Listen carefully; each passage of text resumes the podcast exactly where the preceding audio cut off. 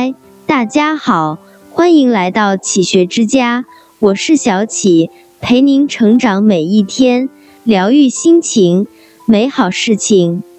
胡适是五四运动的旗手，中国白话文运动的先驱，一生坚持使用白话文写白话诗，大胆假设，小心求证的治学方法，启蒙了一代学人。他是五四运动中开一代风气之先的人物，在追寻新思想的同时，也没有抛弃旧道德，被评价为新文化中旧道德的楷模、旧伦理中新思想的师表。下面是精选胡适八句话，一起感悟哲人智慧。一，一个肮脏的国家，如果人人讲规则而不是谈道德。最终会变成一个有人为儿的正常国家，道德自然会逐渐回归一个干净的国家。如果人人都不讲规则，却大谈道德、谈高尚，天天没事儿就谈道德规范，人人大公无私，最终这个国家会堕落成为一个伪君子遍布的肮脏国家。一群人分粥。分粥的那个人拿最后一份粥，这样才能分得公平。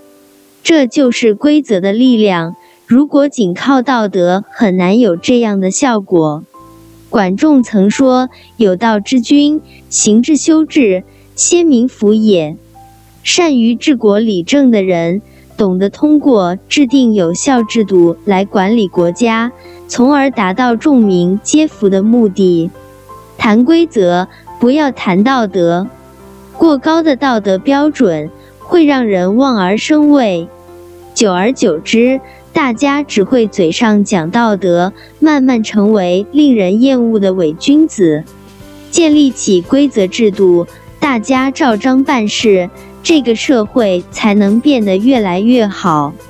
二，怕什么？真理无穷，进一寸有一寸的欢喜。有人认为学海无涯，人生短暂，用有限的时间去追求无限的知识是一种愚蠢。但是胡适却并不这样认为，他觉得结果如何并不重要，重要的是过程。做学问，管它有没有终点，每一次进步都很开心，这就足够了。三，生命本没有意义。你要能给他什么意义，他就有什么意义。与其终日冥想人生有何意义，不如是用此生做点有意义的事。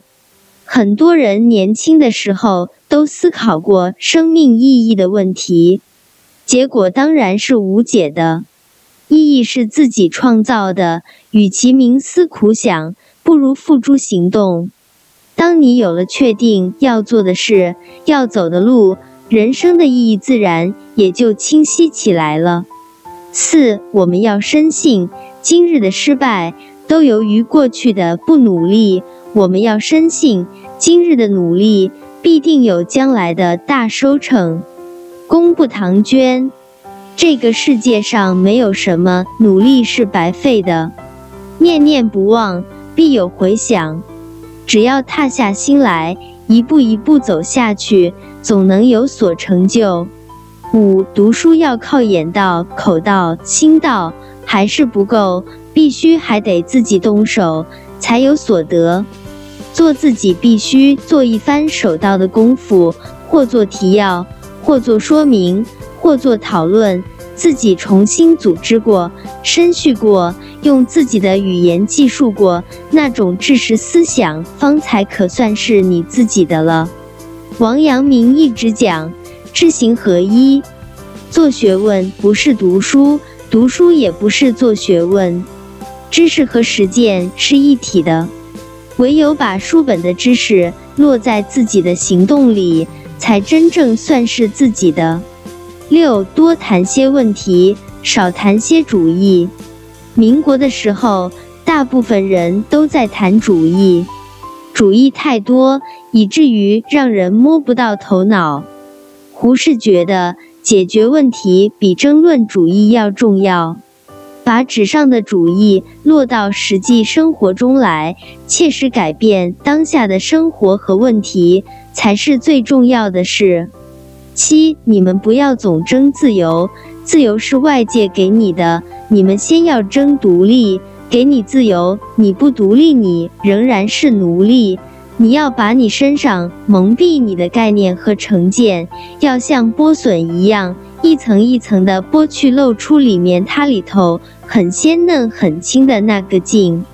自由不是外界的限制，而是内心的成见。一个人若是没有独立思考的能力，那么头脑就是他最大的枷锁。不要被别人左右，用自己的头脑去思考，用自己脚步去丈量。一个人可以用自己的思想和意志主宰自己的人生，才能真正算是自由。八，容忍的态度是最难得、最稀有的态度。人类的习惯总是喜同而恶异的，总不喜欢和自己不同的信仰、思想、行为。这就是不容忍的根源。在互联网时代，在这个人人都可以自由发表意见的时代，这句话显得更为重要。每个人都能发表自己的意见，如果意见不同就要否定他人，这不是自由，而是绑架。容忍比自由更重要。学会尊重不同，容忍不同，允许各种声音存在，而后求同存异。只有这样，这个社会才能多元发展。这里是启学之家，让我们因为爱和梦想一起前行。